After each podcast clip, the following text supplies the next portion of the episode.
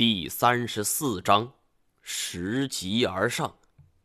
就在我最后一个头重重的磕在地上的时候，诡异的氛围加上中二的行为，就连我自己都觉得滑稽。但就在这时，我的头顶上突然传来了啧啧的怪响，听起来仿佛是身处于一个巨大的操作车间之中。周围全是机器运转的声音，又好像是山洪爆发，肆虐的巨浪吞噬了所有的声音，只剩下了隆隆巨响。我不得不捂住耳朵朝上边看去，头顶上的苍穹豁然开启了一个缺口，这有点像是一朵含苞待放的花骨朵儿，先是透露出了一个十字形的光线。继而光线慢慢扩大，我不知道光是从哪透出来的。这种地下场所怎么会有光呢？人面鸮此起彼伏的嘶鸣，他们是在应和这巨大的声响，还是在一起商量应对的战略？我我不得而知，因为我不是研究动物语言的。我只知道刘向再一次救了我。很快，穹顶开启了一个足够大的十字形裂缝，人面鸮蜷缩着脖子，互相嘶鸣了几声，接着就扇动了巨翅，向着穹顶的缝隙飞去了。耀眼的光线从穹顶照射下来，顿时这里如同白昼，我也得以看清楚了这里的情形。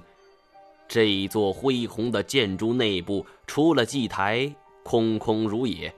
只有高耸入云的高大墙壁了，我们的装备还被牢牢地吸附在了上边。墙壁上是数不清的人面鸮，他们全都伸着脖子望着那个十字形裂缝，然后振翅高飞，朝着穹顶之外飞去。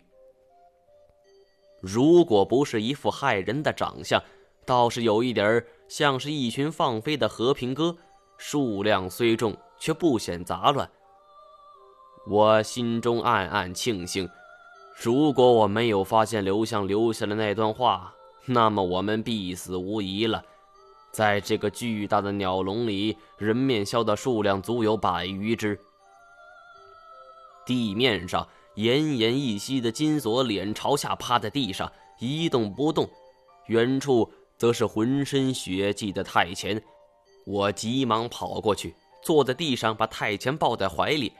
这小子现在就像是一个雪人，也不知道是他的血还是人面鸮的血。他双目紧闭，牙齿咬得死死的。我生怕太前就这么挂了。要没有他，我根本出不去。我当即用起了自己所知道的全部求生知识，又是按压胸腔，又是掐人中。就差做人工呼吸了。终于，太谦轻咳了一声，伴随着混有血丝的唾液顺着嘴角流下。我看他终于有了反应，眼泪都激动的落下来了。我操！你小子终于醒了，我还以为你死定了。太谦没有回应我，他一开始只是一动不动，双眼扫射着四周环境。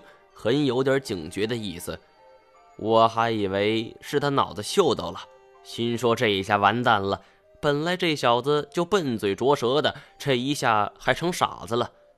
而我正瞎想着，太监一下子坐了起来，我猝不及防被他撞倒在地。太监冷冷地说：“就是这里。”我一愣，什么就是这儿？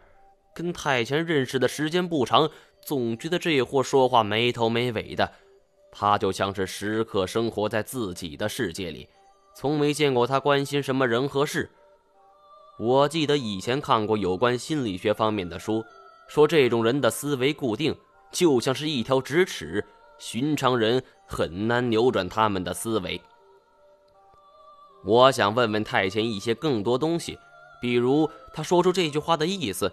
怎么说？我刚才也算是救了他一命。哎，我说这句话刚出口，太谦就直接跑到一堵墙的面前。他仰头看着这面高大的墙，刚才这一系列举动，我真是怀疑他晕过去是不是装的。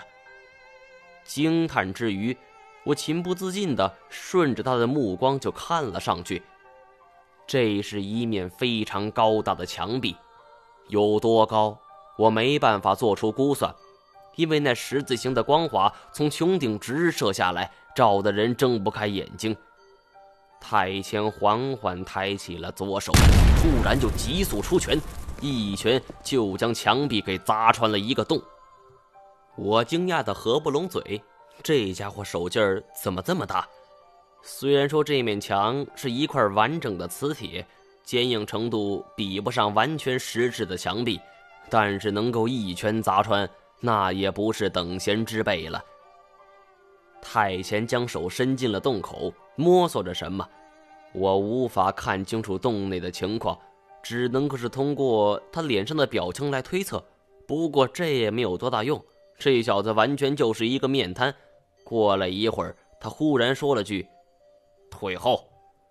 我这一次学乖了，不问他为什么，也不让他重复，自己乖乖就退到了金锁的身边。太前的手臂缓缓地往外伸，拽出了一根长长的铁锁。铁链的一端有一个横向的短棍被太前握在左手，他右手抵在墙壁之上。随着拉动，这一面墙突然剧烈摇晃了起来。我瞬间变得手足无措，心想：太前该不会是启动了鸟巢的自爆装置吧？这种情况以前看电影的时候经常出现，有的地方为了保护一个永久的秘密，会实现安排一些自我毁灭的机关。但我显然想多了。随着这种晃动消失，我们之前被吸附在墙上的装备全都掉落在地。墙壁的磁性消失了，我还捡起军刀试了试，果然没有了。而不仅如此，巨大的墙体之上还出现了很多凸起的倒三角造型，每一个都犹如巴掌大小，看上去像是特意为攀登做准备的。太前仰头看了看，也不理会我，伸手就扒住了倒三角，就往上攀爬。我哪肯落后，背起金锁，用安全绳固定我俩，就跟着爬。胡九川忽悠我说这里是皇陵，结果自己不明不白的进入鬼市不说，还他娘的就差点成为了人面鸮的食物。这一次活着出去，我非得找这老东西算账。从外面看，这座宫殿只是一个类似于蒙古包的造型，数丈高而已。加上攀爬的难度不大，很快我们就接定了穹顶。那里发出的光芒照得人睁不开眼睛，随着高度的提升，慢慢的将整个人就隐匿在了光芒之中。这种感觉很奇妙，像是接近天堂。当我们到达高墙的顶端之后，我心里还发愁着怎么攀爬上穹顶。这种弧形的屋顶很难征服，毕竟我们不是壁虎，也没有吸盘类的工具可以借助。不过，真正令我惊奇的是，从这里上去之后，墙壁与穹顶的连接之处有一个一米见方的洞口，黑乎乎的。因为十字形的光芒过于耀眼，加上距离问题，这个洞口很难让人发现。而太前想都不想，就直接钻进了洞口。我深吸一口气，紧随在后。不过我就没有太前那么轻松了。我身后背着金锁，就等于是两个人的宽度。穿越一米见方的洞口，难度还是不小的。果然，当我抬起两只手扒住洞口的边缘时，想要借力撑上去，却发生了很尴尬的事情。我俩被卡住了，我已经是尽力的吸附了，金锁人事不省，指望他这胖子缩腹，看来是有点不现实了。这一米见方的洞口边缘十分平滑，像是人为开凿后又经过修整的，而如果是刀砍斧劈的痕迹，凭我现在的蛮力，恐怕我和金锁都已经是渡破长流了。我现在终于明白了一个词：进退不得。我只好向太前大喊：“喂，太前，帮帮我，我卡住了！”但太前仿佛没听到似的，只顾着自己往前爬。我心里一下就来了气：“妈的，太不仗义了！不是老子救你的时候了。”我咬着牙，还在用力的往上使劲儿。肋骨被洞口挤住，疼得我一度以为肋骨都被压断了。就连昏迷中的金锁都轻轻哼了一声，很痛苦的样子。叫不回太前，我把一肚子的怨气都撒在了金锁的身上。叫，叫你妹！要不是你这胖子，我早就爬过去了。你妹的，你还有脸叫？那你就放下我嘛！身后突然传来了一声轻悠悠但语气痛苦的声调，我一扭头，金锁正直目愣瞪的看着我，脸色红扑扑的，看上去比我还好。我当场就想把他给扔下去，破口大骂：“李金锁，我操你大爷！你醒了居然还在这给我装！”金锁则是一脸的委屈：“咱讲讲道理好不好？”我好歹是中了鬼拍手的人，多少你也得照顾点啊！我照顾你妹，你马上给我下去，要不然我就扔你下去。别介，我自己来吧。金锁两只脚踩住了倒三角，伸手扒出了洞口的边缘。我等他站稳之后，解开了绳索，这才钻进了洞里。进来之后，我坐在地上直喘气儿，掀开衣服看一看。外边的衣服已经被磨烂了，胸口磨出了一条血痕，一摸就疼。金锁爬上来之后也是疼得直咧咧，他的胸贴着我的背，没有大碍，但是后背也被挤得够呛。我喘了两口气，问他是怎么回事，中了鬼拍手，怎么这么快就好了？金锁说他也不知道。只是眼前忽然感受到了一片温暖的光，然后就慢慢清醒了。最初只是听到耳边有人说话，但听不清楚说什么，然后就觉得自己被人背着慢慢升高，像是要飞起来。直到感觉背后疼得要命，他这才彻底清醒了。我想起了太前的一句话，说鬼拍手遇到阳光就好了。难道说这一片穹顶射下来的光芒是阳光不成？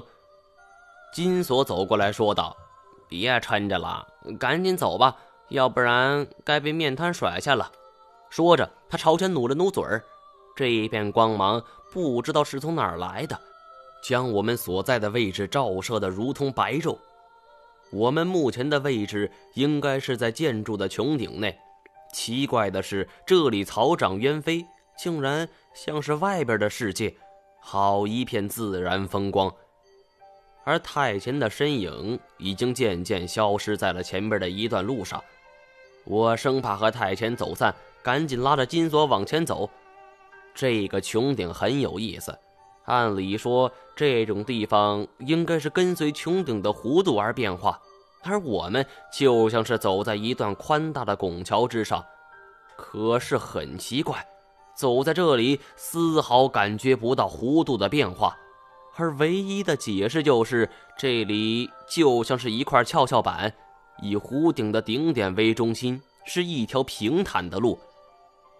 金锁看起来气色明显好转，他左右凝望，啧啧称奇：“这查什么石什么国的国王忒会玩了吧？竟然在房间里还建了个空中花园。”有钱人的生活果然非吾等屌丝所能想象的。我没心思和金锁搭腔，因为我忽然发现太前在前方的路上停了下来。